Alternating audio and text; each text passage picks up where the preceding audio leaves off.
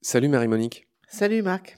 Je suis ravi de te retrouver. On est toujours chez toi pour parler ben, de ta carrière. Et puis, euh, le gros de notre entretien, ça sera euh, ce livre que tu viens de sortir, euh, qui s'intitule La fabrique des pandémies, qui est sorti début février 2021 et dans lequel tu expliques, en gros, je vais le faire en une phrase, mais tu le feras mieux que moi et on le développera tout à l'heure, à quel point nous avons fortement intérêt à protéger la biodiversité parce que c'est justement le fait de la harceler, de l'éroder qui rend possible toutes ces pandémies. C'est ce que tu expliques dans ce bouquin avec 62 entretiens avec 62 euh, scientifiques euh, du monde entier. Bon, ça, c'est un peu le gros morceau. Mais avant ça, je voudrais finir d'évoquer ta carrière de spécialiste du pavé dans la mare, comme je le disais. Tu as fait ce film, pour moi, ton grand œuvre. C'est Le Monde selon Monsanto en 2008. Ça a intéressé énormément de gens. Il y a eu 1,6 euh, million de spectateurs, si je ne dis pas de bêtises. Sur Arte. Sur Arte, juste sur Arte. Oui. Voilà, tu as vendu 130 000 livres parce que, je le rappelle, c'est un de tes choix qui est très malin, c'est que quand tu fais un film, tu y as sorti un livre pour aller un peu plus loin, pour donner des compléments d'enquête, parce qu'on ne peut pas tout dire en 52 minutes, j'en suis bien conscient moi aussi. Ah, Monsanto, c'était 1h40, hein, c'était très exceptionnel. Oui, oui, c'est beaucoup plus que 52 en plus, effectivement. Donc ça, c'est quand même une sacrée histoire. C'est le Roundup. C'est l'histoire de cette firme qui n'en était pas à son premier produit hautement euh, délétère. C'est les PCB, c'est les OGM, l'agent orange, euh, les hormones de croissance bovine. C'est beaucoup de choses dont tu rencontres dans ton film. Voilà, c'était une coprode française, Allemagne, Canada. On reconnaît là ta fibre un peu mondiale, un peu comme tes filles, citoyennes du monde dont tu parlais. Enfin voilà, c'est apparemment cette famille. 108 minutes, que dire? Un bouquin préfacé par Nicolas Hulot à l'époque. Mm. Traduit maintenant en 25 langues au moins. Traduit en 25 langues. Ce qui est étonnant pour ce film, c'est que comme d'habitude, tu pars de rien. Raconte-moi les débuts de ce film incroyable. On le voit dans le film en fait. C'est ça, on a parlé dans le premier épisode de mon film Blé, chronique d'une mort annoncée, où je filmais donc euh, en Inde, dans l'Ariana. Les paysans qui m'accompagnaient, un très grand syndicat paysan indien, me raccompagne à l'aéroport de New Delhi et dit c'est super de travailler sur le blé, etc. Mais nous, on aimerait que tu travailles sur Monsanto parce qu'on voudrait comprendre pourquoi euh, cette compagnie américaine est en train de racheter toutes les compagnies semencières indiennes. Et moi, je suis rentré et j'ai fait ce qu'on voit dans le film. J'ai tapé Monsanto dans un moteur de recherche que je ne nommerai pas. Et là, alors à l'époque, c'était très nouveau, hein, parce que faut comprendre que ça a duré deux ans, l'enquête de 2006 à 2008, quoi. Et je commence à, à taper, quoi. Et là, waouh il y avait énormément de choses, évidemment. Et moi, j'ai passé des jours et des nuits à télécharger des rapports dans plusieurs langues, enfin, à identifier les témoins, etc. Ça a commencé comme ça. Et c'est aussi pour ça qu'on a mis ça en scène, parce que à l'époque, c'était Thierry Garel qui était à, Arte. J'y avais dit, il faut, faut mettre en scène cette recherche parce qu'en fait, je n'invente rien. En fait, tout est là. Il faut rassembler cette information qui est disponible sur Internet, puis après les vérifier sur place, retrouver les gens, etc. Et il m'avait dit, oui, il faut montre-toi, montre-le, montre que tout le monde pourrait vérifier ce que tu dis, ce qui était aussi une manière de se protéger d'ailleurs au passage, hein, parce que c'était pas rien. Et voilà comment je me suis retrouvé embarqué dans cette incroyable euh, aventure. Arte a dit un jour que c'était l'un des films les plus piratés de l'histoire, et je suis assez fier de ça. Il est en ligne dans des versions improbables, bengali, wolof, enfin, c'est impressionnant. Bon, ça parle beaucoup du glyphosate. Pas que, hein, ça commence. C'est toute l'histoire de Monsanto en fait. Hein. Je remonte à l'histoire de cette ferme américaine qui a été créée au début du XXe siècle et montrant comment d'un produit à l'autre, il y a toujours le même euh, schéma qui se développe. Quoi. C'est-à-dire ils savent que c'est nocif. Voilà, tout à fait. Mais ils continuent à le commercialiser. Ah et surtout, ils continuent à ne pas faire gaffe euh, de tous les rejets. Ah oui, bien sûr. Et puis, il y a une phrase qui est un document déclassifié euh, que je présente dans le film. Où ils disent We can't afford to lose one dollar of business. On ne peut pas se permettre de perdre un dollar de business. Et ça, c'est une réponse qu'ils envoient à des agents commerciaux qui sont inquiets parce qu'il y a des retours sur les PCB. Donc je rappelle, les PCB étaient universellement utilisés à l'époque, hein, maintenant ils sont interdits, qui notamment servaient dans les transformateurs électriques, hein, extrêmement toxiques, très volatiles. Aujourd'hui encore, dans les ours blancs, parce que ça remonte jusqu'en haut de la chaîne alimentaire, on retrouve des PCB dans les graisses des phoques, des ours. Et nous, moi j'ai participé à une étude, hein, j'ai donné des cheveux et j'avais des PCB dans le corps, quoi. Enfin, et ça s'attache aux graisses, c'est lipophile, comme on dit. Donc c'est vraiment une saloperie. Et ils le savaient, mais c'est ça que je démontre, depuis 1935. Et ils ont été interdits à la fin des années 80. Donc vous voyez, c'est vrai pour les PCB, mais c'est vrai ensuite après l'agent orange utilisé pendant la guerre du Vietnam, qui était une combinaison de deux herbicides extrêmement toxiques qui produisaient de la dioxine d'ailleurs. Un défoliant. Voilà. L'hormone de croissance laitière. Le glyphosate, évidemment. Les OGM, euh, c'était une grosse part du film où on découvre que finalement, comment ils ont manipulé les autorités de régulation américaines, qui sont laissés faire, hein, parce que je raconte aussi comment euh, a évolué la fameuse Food and Drug Administration, la FDA, pour euh, devenir finalement un, un soutien de l'industrie, on, découvre comment ils ont manipulé tout le monde pour faire croire qu'un OGM finalement c'était pas plus dangereux qu'une semence classique. Et ça a eu un impact. Alors là, franchement, j'étais dans cette maison hein, quand le film est sorti. Je me rappelle toujours parce que j'étais à Arte, je devais répondre en direct aux questions des spectateurs. Et le service informatique d'Arte a explosé, c'est-à-dire qu'il y avait tellement de demandes que... Ça, et puis après, mais j'ai présenté ce film, je ne sais pas dans combien d'endroits, quoi. C'est-à-dire, euh, j'ai présenté au Parlement évidemment européen, au Parlement canadien, au Parlement paraguayen, au Parlement brésilien, au Parlement argentin, au Parlement japonais. J'étais invité partout, partout. Ça a eu un impact énorme dans le monde entier. Vraiment, c'était. Et je retrouve aujourd'hui, c'est très touchant. Une petite anecdote. Un jour, je suis au Canada, dans la banlieue de Toronto, je faisais un film qui s'appelait Sacrée Croissance. C'était un ancien trader de la bourse de New York qui avait tout plaqué pour faire de l'agriculture biologique dans la banlieue de Toronto c'était tous des bacs plus 10, euh, des career shifters, comme on dit, des gens qui changent de métier. Enfin, Et là, il y avait un jeune, euh, beaucoup plus jeune que ceux qui étaient là. Donc euh, voilà, je vais le voir. J'étais avec le caméraman et l'ingénieur du son avec qui j'ai tourné Le Monde sur le Monsanto. Et je dis, on va lui poser une question. Alors, il dit, Why are you here? Pourquoi vous êtes là aujourd'hui? Enfin, pourquoi vous êtes là? Il me dit, ah! Moi, j'allais très mal drogue et tous mes parents étaient déprimés, ils savaient pas ce que j'allais devenir. Et un jour, un, prof me montre un film et j'ai dit à mes parents, je sais ce que je veux faire, je vais faire de l'agriculture biologique. Je dis, euh, quel film? The World According to Monsanto. Ça, c'est une anecdote, mais j'en ai plein dans le monde entier, quoi. et donc, évidemment, on était très, très troublés. Le caméraman, la du sang, et, il dit, ouais, c'est, mais c'est nous, c'est nous, quoi. voilà. Et, une autre fois, j'étais du côté de Valence, en France, et je présentais un autre film et un monsieur vient me voir, un jeune, une quarantaine d'années, très ému, avec des petits sachets de lentilles euh, bio. il me dit, c'est pour vous. Et vous qu'il était très ému. J'ai dit, mais monsieur, merci, mais qu'est-ce qu'il y a? Écoutez, madame, je suis un ancien cadre supérieur de Monsanto. Je travaillais dans la banlieue de Lyon. Il y a le siège de Monsanto France. J'ai vu votre film. Et le lendemain matin, je me suis réveillé. J'ai dit à ma femme, je démissionne et je reprends la ferme de papa et je la passe en bio. Des histoires comme ça, mais j'en ai partout dans le monde. Vraiment. Et ça m'arrive toujours 14 euh, ans après, quoi, 13, 14 ans après. ça, c'est très gratifiant, hein, je le dis franchement, parce que c'est vrai que c'est des enquêtes très difficiles à faire. On risque gros hein, quand même. Hein. Euh. Moi, j'ai eu longtemps peur que Monsanto m'embête sérieusement, quoi. Hein, à tout point de vue. Même, euh, j'ai un avocat qui me suit depuis très très longtemps. Il s'appelle William Bourdon. Enfin bref, qui m'avait dit quand même quand tu retournes en Argentine, au Paraguay, tu fais gaffe. quand tu traverses une rue parce que on peut trouver un tueur à gage pour 50 dollars. Enfin, et puis tu peux te faire ramasser par une voiture en traversant la route. Et enfin, c'est quand même des enquêtes qui, qui sont très lourdes, qui vous prennent la tête, qui vous empêchent de dormir. Enfin, et quand on se dit ah, finalement ça a servi à ça, eh ben on est content quoi. Tu as raison de dire que ce, film a changé la vie de beaucoup de gens, mais moi il m'a impressionné, il a impressionné ben, tout le monde euh, forcément, donc ça il n'y a pas de doute là-dessus. Il y a aussi eu des passes d'armes avec les scientifiques, certains scientifiques en tout cas, qui t'ont reproché de dégommer euh, les OGM, notamment ce fameux Marcel Kunz, ah. Voilà, bah oui. Euh, et qui, qui a des intérêts privés dans les voilà, de biotechnologie on va pas rouvrir le débat, mais c'est juste pour dire que voilà, qui dit pavé dans la mare dit voilà gens qui se fâchent et qui te reprochaient de n'avoir fait parler que des scientifiques qui étaient opposés aux OGM, alors que selon lui, la majorité y était plutôt favorable à l'époque. Oui, sauf que c'est faux parce que dans le film, euh, évidemment que j'ai donné la parole à des gens. Alors, et Monsanto n'avait pas voulu me recevoir, mais ça c'est leur euh, décision, leur choix. Hein. D'ailleurs, à la fin du film, on entend. Euh, j'avais enregistré une conversation téléphonique avec le chef du service communication de Monsanto. J'étais allé à Saint Louis, hein, quand même, euh, aux États-Unis, quoi, dans le Missouri, qui disait non, finalement, nous avons décidé de ne pas vous recevoir.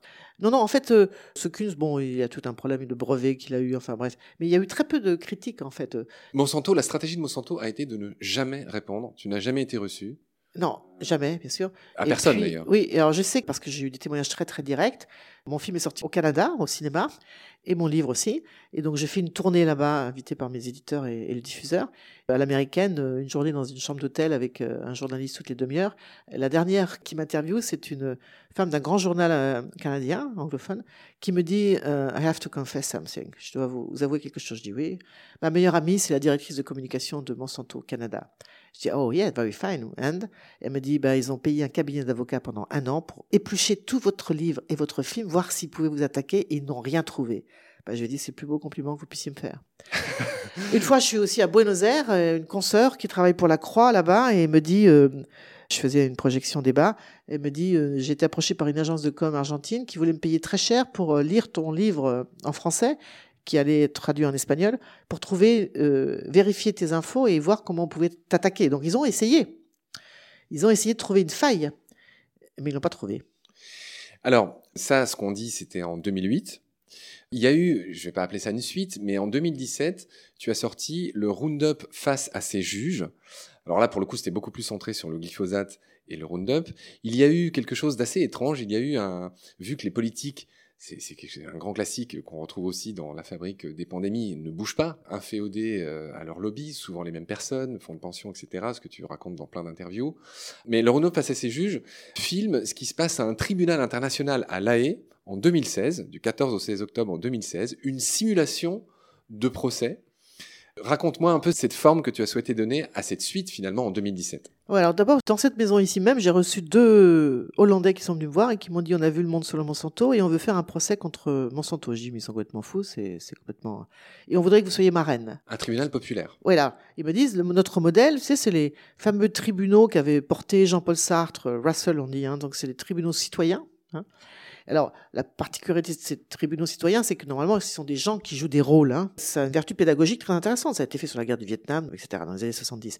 Alors là, je dis, moi, je veux pas que ce soit un tribunal citoyen. Enfin, ici, il va être organisé par les citoyens, mais ce que je voudrais, c'est que ce soit des vrais juges qui siègent. Hein, pour que, véritablement, quoi, ils, aient des témoignages, des documents, et, ce sont des vrais juges. Et à seule, seule condition, j'accepte d'être euh, la marraine du tribunal, ce qui, donc, on a réussi à faire. Hein, et c'était assez extraordinaire. Donc, moi, évidemment, moi, j'ai été chargé notamment d'identifier toutes les victimes potentielles du Roundup ou de la matière active, comme on dit, hein, du Roundup, le glyphosate partout dans le monde, qui sont venus donc témoigner à la haie. On a réussi à trouver cinq juges, euh, dont la présidente d'ailleurs du tribunal était l'ancienne vice-présidente de la Cour européenne des droits de l'homme, qui étaient évidemment tous des, soit des juges retraités, parce que sinon il y a un conflit d'intérêt. Enfin voilà, c'était très difficile de convaincre des juges en activité de siéger dans ce tribunal citoyen. Ils l'ont fait. Et donc moi, j'ai filmé à la fois le tribunal, mais aussi les victimes qui venaient témoigner du Sri Lanka, des États-Unis, du Mexique, etc., chez eux, là-bas, ou d'Argentine. Moi, c'est un film que j'aime beaucoup parce que on voit comment, finalement, cette problématique des effets sanitaires, environnementaux du glyphosate, elle est universelle. Et de voir un paysan sri-lankais qui raconte la même chose qu'un paysan argentin ou qu'une agricultrice américaine de Hawaï, euh, c'est très impressionnant. Ce qui s'est toujours passé avec Monsanto dans, la réalité, j'ai envie de dire, et puis après tu vas nous dire quelles furent les conclusions de ce tribunal, c'est qu'il n'y a jamais eu aucune poursuite contre des dirigeants de Monsanto, mais mm. par contre ils ont toujours lâché des paquets, des centaines de millions, pour dédommager euh, des victimes de leurs produits. En gros, c'est le schéma classique. Hein, c'est ce qui s'est passé à Aniston euh, aussi. Oui, bien sûr, pour les PCB. Euh, parce que le problème, c'est que on n'a aucun outil juridique qui permette aujourd'hui de poursuivre au pénal les dirigeants des multinationales qui sont donc euh, coupables, par exemple, de contamination environnementale. On ne peut le faire qu'aux civils, c'est-à-dire des victimes qui euh, demandent des réparations financières. La deuxième condition que j'avais posée pour euh, ces deux fondateurs du tribunal hollandais qui sont venus me voir, je voulais que les juges, effectivement, rendent, on appelle ça un avis juridique, hein, parce que ça ne peut pas être une sentence, parce que voilà, sur le comportement de Monsanto, est-ce qu'ils sont oui ou non coupables d'empoisonnement, enfin, etc. Et puis aussi, il y avait à l'époque un combat qui continue aujourd'hui, que je soutiens beaucoup, euh, pour la reconnaissance du crime d'écocide. L'écocide, c'est le crime contre les écosystèmes. Un mot à la mode cette année. Voilà. Alors maintenant, ça le devient, mais à l'époque, c'était 2015, donc hein, c'était encore. Euh, alors moi, j'avais été marraine d'une campagne européenne qui avait été lancée pour, pour, que ce crime soit reconnu hein, par l'Union européenne, notamment. Tu as dû beaucoup fréquenter Valérie Cabanès. Voilà, Valérie Cabanès, etc. C'était d'ailleurs elle qui m'avait contacté à l'époque pour faire une vidéo. Et donc, euh, j'avais dit donc, je voudrais que si ce crime était reconnu, donc crime d'écocide, ça veut dire crime contre les écosystèmes, et ça veut dire aussi que on pourrait poursuivre au pénal envoyer en prison, quoi. Les responsables des multinationales qui sont coupables de ces agissements. Ce que l'État français n'a toujours pas fait, malgré la demande de la Convention citoyenne. Ah Ce crime d'écocide n'est toujours pas un crime, mais ah, un délit. Mais bien sûr. Malgré le travail qui a été fait par Ecocide on Earth, donc il y a Valérie Cabalès, mais ils sont plein d'autres. Hein. Je les avais invités au tribunal qui sont venus témoigner, des avocats qui travaillent partout dans le monde pour qu'on reconnaisse et que notamment à La Haye, justement, la Cour pénale internationale inclut dans ses statuts le crime d'écocide, vous voyez, comme un nouveau crime reconnu, quoi. Eh bien, pour l'instant, ce n'est pas le cas. Et donc, la conclusion du tribunal, c'est que Monsanto, évidemment, par ses agissements, là, on est uniquement sur le glyphosate, serait, si ça existait, coupable d'écocide, parce que le glyphosate, les herbicides à base de glyphosate, rendent malades les sols, les plantes, les animaux et les humains. Donc c'est une définition parfaite de l'écocide. C'est un exemple même. C'est un cas d'école, quoi, en fait, le glyphosate. Quelles sont les suites de cette mise en scène? Aujourd'hui, on en est où sur ce dossier? Alors, ça a beaucoup. Alors, c'est, c'est pas une mise en scène, un hein, tribunal citoyen. Enfin, non, non, c'est pas une mise en scène. C'était pas péjoratif ce que je disais, mais tu vois ce que je veux dire. Mais il y a eu beaucoup de presse, du coup, parce que c'est vrai que euh, c'était de haute tenue, hein, c'était des vrais juges, donc euh, qui ont étudié, euh, enfin, qui ont auditionné plein de témoins, lu plein d'études, plein de rapports. Et c'était même visionnaire. Parce que moi, j'avais fait venir l'une des premières victimes américaines qui a porté plainte contre Monsanto Bayer, parce qu'entre-temps, Monsanto était racheté par Bayer. par Bayer. Voilà. Et aujourd'hui, je rappelle qu'il y a 150 000 agriculteurs américains qui ont porté plainte contre Monsanto Bayer. Moi, j'avais fait venir la première à ce tribunal de la haie. Ce n'est qu'après qu'on a parlé beaucoup d'un jardinier californien qui a gagné son premier procès contre Monsanto. Oui, c'est Monsieur Noir dont j'ai oublié le nom. Voilà, et qui souffrait tous de ce qu'on appelle un lymphome non-hodgkinien, on va dire un cancer du sang dont les liens avec l'exposition au glyphosate sont très bien démontrés, ce qui a permis donc à des avocats américains de faire un appel à témoins pour dire si vous avez un lymphome hodgkinien, que vous avez utilisé du Roundup, contactez-nous parce qu'on peut faire quelque chose. Ils sont 150 000 aujourd'hui. C'est ce qu'on appelle les class actions, ces procès massifs où les gens se regroupent pour avoir plus de chances de gagner. Bien sûr, oui, voilà. C'est pas fini, hein, parce qu'en fait, euh, ils sont en train de négocier et tout. Le premier procès, puis les trois autres qui ont suivi, c'était des dizaines de millions de dollars accordés aux victimes. Vous multipliez par 150 000, ça veut dire c'est la fin, et tant mieux, euh, de Monsanto et Bayer. J'ai envie de te dire, mais on en est où en France? Parce que dans tout ce que tu me dis, là, c'est les Américains, c'est Den Haag, La Haye, tout ça, mais en France En France, rien du tout. Euh, en 2015, donc euh, au moment où l'Union européenne devait renouveler l'autorisation de mise sur le marché du glyphosate, ça a mis finalement deux ans. Enfin, je raconte tout ça dans mon livre, hein, ça a tergiversé, etc. Entre-temps, M. Macron est élu président de la République. Il avait promis que avant 2021, le glyphosate serait interdit en France, et puis finalement, euh, bah non. C'est toujours pas le cas. C'est toujours pas le cas. Et même restrictions. Oui, alors il y a des restrictions. Les particuliers peuvent plus en acheter. Voilà, les particuliers peuvent plus en utiliser dans leur jardin, et ni les collectivités locales. Mais les agriculteurs continuent d'utiliser massivement. Et aujourd'hui, on en est encore, donc l'Union européenne est encore en train de, bah, de voir si ils vont le réautoriser ou pas. Quoi. Enfin, voilà, c'est quand même incroyable alors que les données et les études sur la toxicité de ce produit à moyen et long terme sont absolument énormes. Et ça pose un vrai problème qui représente finalement les agences de réglementation européennes, hein, comme l'EFSA, enfin, etc., euh, qui roulent beaucoup plus pour les intérêts privés et les industriels qui ne défendent la santé des consommateurs européens. Marie-Monique, on en a beaucoup sur notre planche aujourd'hui. Euh, on vient de parler de tes films les plus emblématiques, on vient de parler de Monsanto, on vient de parler de cette suite qui a été donnée en, en 2017. Euh, je voudrais finir cet épisode en évoquant d'autres films sur d'autres thèmes que tu as fait pour qu'on puisse réaborder le, un nouvel épisode après sur ce qui m'a fait venir chez toi aujourd'hui, c'est-à-dire cette fabrique des pandémies qui est ton, ton combat actuel, le livre que tu as écrit, et puis ce film que tu es en train de tourner avec euh, Juliette Binoche. Et rappelle-moi le nom de ce scientifique du MNHN, ce parasitologue. Rodolphe Gozlan. Il y a Serge Morand aussi du oui, CNRS. Voilà, bien, sûr. Qui a préfacé mon livre, bien sûr. donc avant d'en venir à ça, qui est encore une fois notre gros morceau euh, qu'on a devant nous, je voudrais juste évoquer certains de tes autres euh, films. Tu as aussi fait des films sur ce que tu appelles les lanceurs d'avenir à partir de 2010. Donc il y a eu Sacrée Croissance, on l'a déjà mentionné euh, tout à l'heure. Tu me résumes le pitch en quelques mots? Oui, les moissons du futur avant.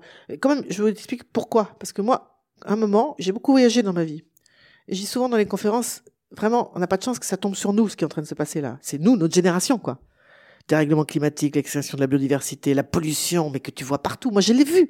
J'ai commencé à voyager au début des années 1980 et j'ai vu le Mexique, je suis allé plus de 20 ou 30 fois au Mexique, j'ai vu la pollution arriver partout, les obèses débarquer, enfin voilà. À Dakar, je suis allé au Sénégal dans les années 80, je suis retourné après. Les plastiques d'un seul coup sont partout sur la rivière du fleuve Sénégal, accrochés aux arbres et tout.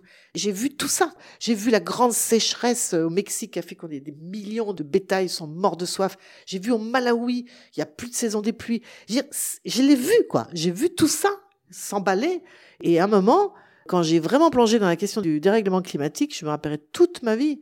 Je préparais les moissons du futur, donc les alternatives aux pesticides. Est-ce qu'on peut nourrir le monde sans pesticides Question très importante, puisque Monsanto dit qu'on peut pas nourrir le monde sans pesticides. Et moi, j'ai démontré dans les livres et les films qu'au contraire, on nourrirait bien mieux le monde sans pesticides. Et c'est là que j'ai vraiment compris que le dérèglement climatique, c'était quelque chose de très sérieux. J'ai fait une grosse déprime et je pense que c'est tout à fait euh, ceux qui nous écoutent doivent vraiment comprendre que quand on réalise vraiment ce qui est en train de se passer sur cette planète et ce qui pend au nez de nos enfants, on ne peut être que déprimé. La question, c'est de savoir comment on rebondit là-dessus. Hein. Ça ne peut pas faire autre chose. Et là, je me suis dit, si Albert Londres, qui est mon modèle, hein, était là aujourd'hui. Albert Londres qui disait il faut porter la plume dans la plaie. Oui, mais il disait notre mission n'est pas de faire du bien ni de faire du mal, c'est de mettre la plume dans la plaie. S'il était là, C'est le père de journaliste d'investigation, Albert Londres. Hein. Il ferait des films qui montrent qu'on peut faire autrement. C'est-à-dire, moi qui avais toute ma vie jusque-là, déjà près de 25 ans de métier où j'avais soutenu ce qu'on appelle les lanceurs d'alerte, eh bien, je me suis dit, il faut soutenir ce que j'appelle les lanceurs d'avenir, c'est-à-dire répondre à cette, à cette phrase de Margaret Thatcher, l'ancienne première ministre britannique, qui a dit There is no alternative. Tina, il n'y a pas d'alternative. C'est dramatique de dire ça à des jeunes aujourd'hui dans un monde comme celui dans lequel on vit. Il n'y a pas d'alternative. Eh bien, si, on va investiguer avec le même sérieux les alternatives. Donc, les moissons du futur, est-ce qu'on peut nourrir le monde sans pesticides? Sacrée croissance. Est-ce que l'obsession du toujours plus de production, de consommation, donc le fameux PIB, le produit intérieur brut, c'est la solution? Et non, c'est pas la solution, c'est le problème. Quelles sont les alternatives? C'est ensuite, qu'est-ce qu'on attend? Qu'est-ce que ça veut dire la transition? J'ai filmé ça dans un village alsacien qui est absolument exemplaire. C'est ensuite le chômage, voilà, est-ce que c'est vraiment une fatalité? Ah non, euh, c'est euh, nouvelle cordée. Donc toute une série de films où j'investigue les alternatives. Ça ne veut pas dire que j'arrête de soutenir les lanceurs d'alerte. Mais en fait, maintenant, je dis souvent en rigolant que je marche sur deux pieds, c'est vachement plus confortable, sur deux jambes. La jambe des lanceurs d'alerte et la jambe des lanceurs d'avenir. C'est intéressant parce que tu te places à un pont, à une transition. Je pensais à Camille Etienne qui passait tout à l'heure. Tu vois, je suis venu tout à l'heure, euh, juste avant que je vienne chez toi, j'écoutais Camille Etienne dans La Terre euh, au carré. J'étais avec elle il y a deux jours au salon des lanceurs de. Mais c'est ce que, c'est ce que j'allais te demander. Est-ce que tu parles aux jeunes? Eh ben beaucoup touché parce qu'elle. Tu as rencontré Greta Thunberg tant qu'on y est? Non, j'ai jamais rencontré. Euh, mais tu aimerais? Oui, enfin, je suis pas. Voilà, c'est pas forcément. Enfin, je suis très contente que, enfin, c'est formidable, quoi. Mais non, mais au-delà des, des, des, rencontres hein, entre célèbres, euh, ma question c'est plus, euh, c'est ce que tu évoques. J'aime bien ton idée du pied euh, conscient de ce qui a été fait, et mais aussi du pied qui regarde, c'est très mal dit, mais qui va vers l'avenir. Soit on, on, on reconnaît et on admet véritablement que l'humanité est en état d'urgence absolue, et je dis bien l'humanité, arrêtons de dire qu'on va sauver la planète. Hein. La planète, elle va tourner sans nous euh, bien mieux euh, que d'ailleurs, y compris la nature et tout.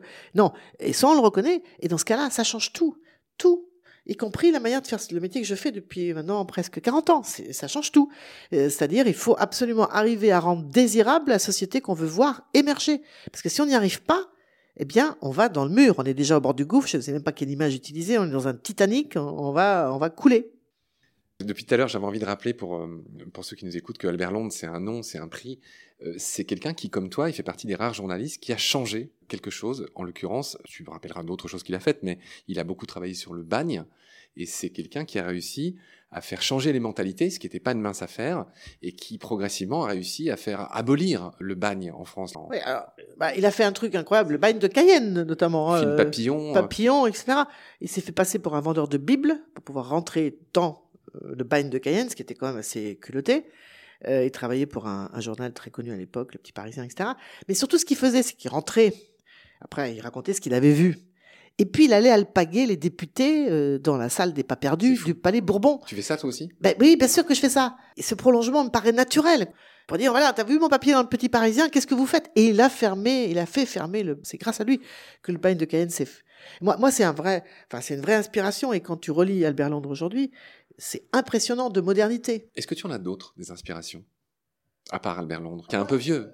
J'ai des femmes qui m'inspirent beaucoup. Euh, par exemple Rachel Carson qui a fait euh, Silent Spring. J'ai beaucoup écrit sur elle. Tu as eu le prix Rachel Carson, oui, qui est un prix norvégien en 2009. Qui est attribué tous les deux ans à une femme qui défend l'environnement. Et Rachel Carson, pour moi, c'est vraiment une pionnière. C'est une scientifique qui est la première, on est au début des années 1960, hein, euh, va décrire, euh, en s'appuyant sur des, à la fois des rapports de particuliers, des lettres et tout, les dégâts énormes que sont en train de faire les pesticides sur les oiseaux. Sur les oiseaux notamment, mais pas que les oiseaux, tous les animaux. Enfin, et s'interroge en disant qu'est-ce qui va se passer avec nous les humains? Elle avait bien raison, parce qu'aujourd'hui on voit l'explosion des cancers, enfin, etc., etc. Et qui va se faire traiter de, par Monsanto déjà, mais qui va contribuer à l'interdiction du DDT, par exemple, pour l'agriculture dans les États-Unis, à la création de l'Agence pour la protection de l'environnement, etc. Une sacrée bonne femme, vraiment une sacrée bonne femme. Qui d'autre tu admires? J'aime beaucoup aussi, euh, c'est d'un autre ordre, une américaine qui s'appelle Theo Colborn, j'ai interviewé d'ailleurs dans notre Poison quotidien, qui a fait aussi un travail sur les perturbateurs endocriniens, mais extrêmement remarquable, qui a 50 ans a passé un doctorat de zoologie. Enfin voilà, euh, c'est quelqu'un pour moi euh, qui m'inspire beaucoup. Allez, si tu nous citais un ou une française, pour donner de l'espoir euh, national. Tu veux dire qui, qui m'inspire? Oui. Bah, Il y a quelqu'un que j'apprécie beaucoup parce que je trouve qu'elle a fait un travail remarquable, mais bon, elle, est députée européenne, et c'est une amie, c'est Michel Rivasi, qui a fait ce travail euh, énorme au moment de Tchernobyl, qui a réussi à avoir récupérer des fonds et tout pour dire, bah non, le, le nuage de Tchernobyl s'est pas arrêté au-dessus du Rhin, quoi, et qui est têtu, qui continue de, et bon, c'est une scientifique aussi à l'origine. Hein. J'aime beaucoup euh, Corinne Lepage, euh, qui est une avocate, bon, qui a été ministre et tout, mais je m'en fous de ça. Enfin, Environnementaliste. ouais, ouais, mais qui fait un boulot euh, précieuse. Vraiment, qui est intègre, qui va jusqu'au bout de ses combats et, qui peut reconnaître des erreurs. Je m'empresse de rebondir là-dessus. Toi qui as l'air si fort, qui est cette force de la nature, est-ce que tu en reconnais toi-même? Est-ce que j'en reconnais? Oui, ou des regrets, des erreurs te concernant euh, bah, On en fait tous des erreurs. C'est moi, en fait, euh, quand je fais ces enquêtes, je, suis jamais très satisfaite parce que je trouve qu'on pourrait toujours aller plus loin, que tu n'as pas forcément toutes les preuves de ce que tu. Donc c'est, j'essaie en fait d'évacuer ce truc parce que sinon euh, c'est très obsédant, quoi. Se dire j'aurais pu faire encore mieux. Tu me fais penser à ces, euh, tu sais, ces gens. Je me permets une petite taquinerie. À ces gens qui vont à des entretiens d'embauche et quand on leur demande leurs défauts, qui disent ah oui mon défaut c'est que je suis trop perfectionniste. Ah oui, mais c'est vrai que c'est un vrai défaut. C'est encore une qualité. Euh, ouais, mais c'est vrai, d'accord, mais c'est souvent le cas. On peut considérer vraiment que c'est un défaut, parce que moi, je suis très exigeante euh, en permanence, y compris quand on filme, euh, sur la manière de filmer, tout ça. Bon, heureusement, je filme toujours avec des gens que je connais depuis très longtemps et qui savent à quel point je peux être chiante sur un tournage. Tu reconnais que t'es chiante, voilà.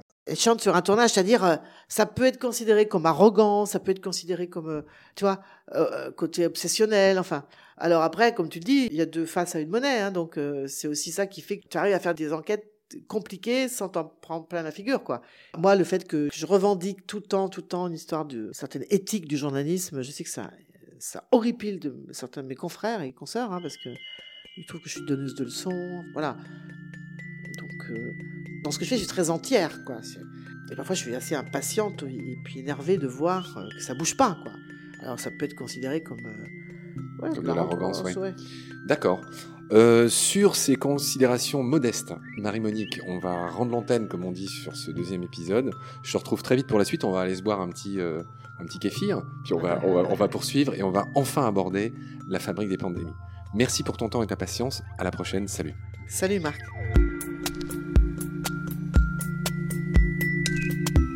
Notre combat, nous deux, tu avais l'œil du tigre. Tu en voulais ce soir-là. Il faut que tu retrouves ça maintenant. Et la seule façon, c'est de recommencer au commencement. Tu vois ce que je veux dire?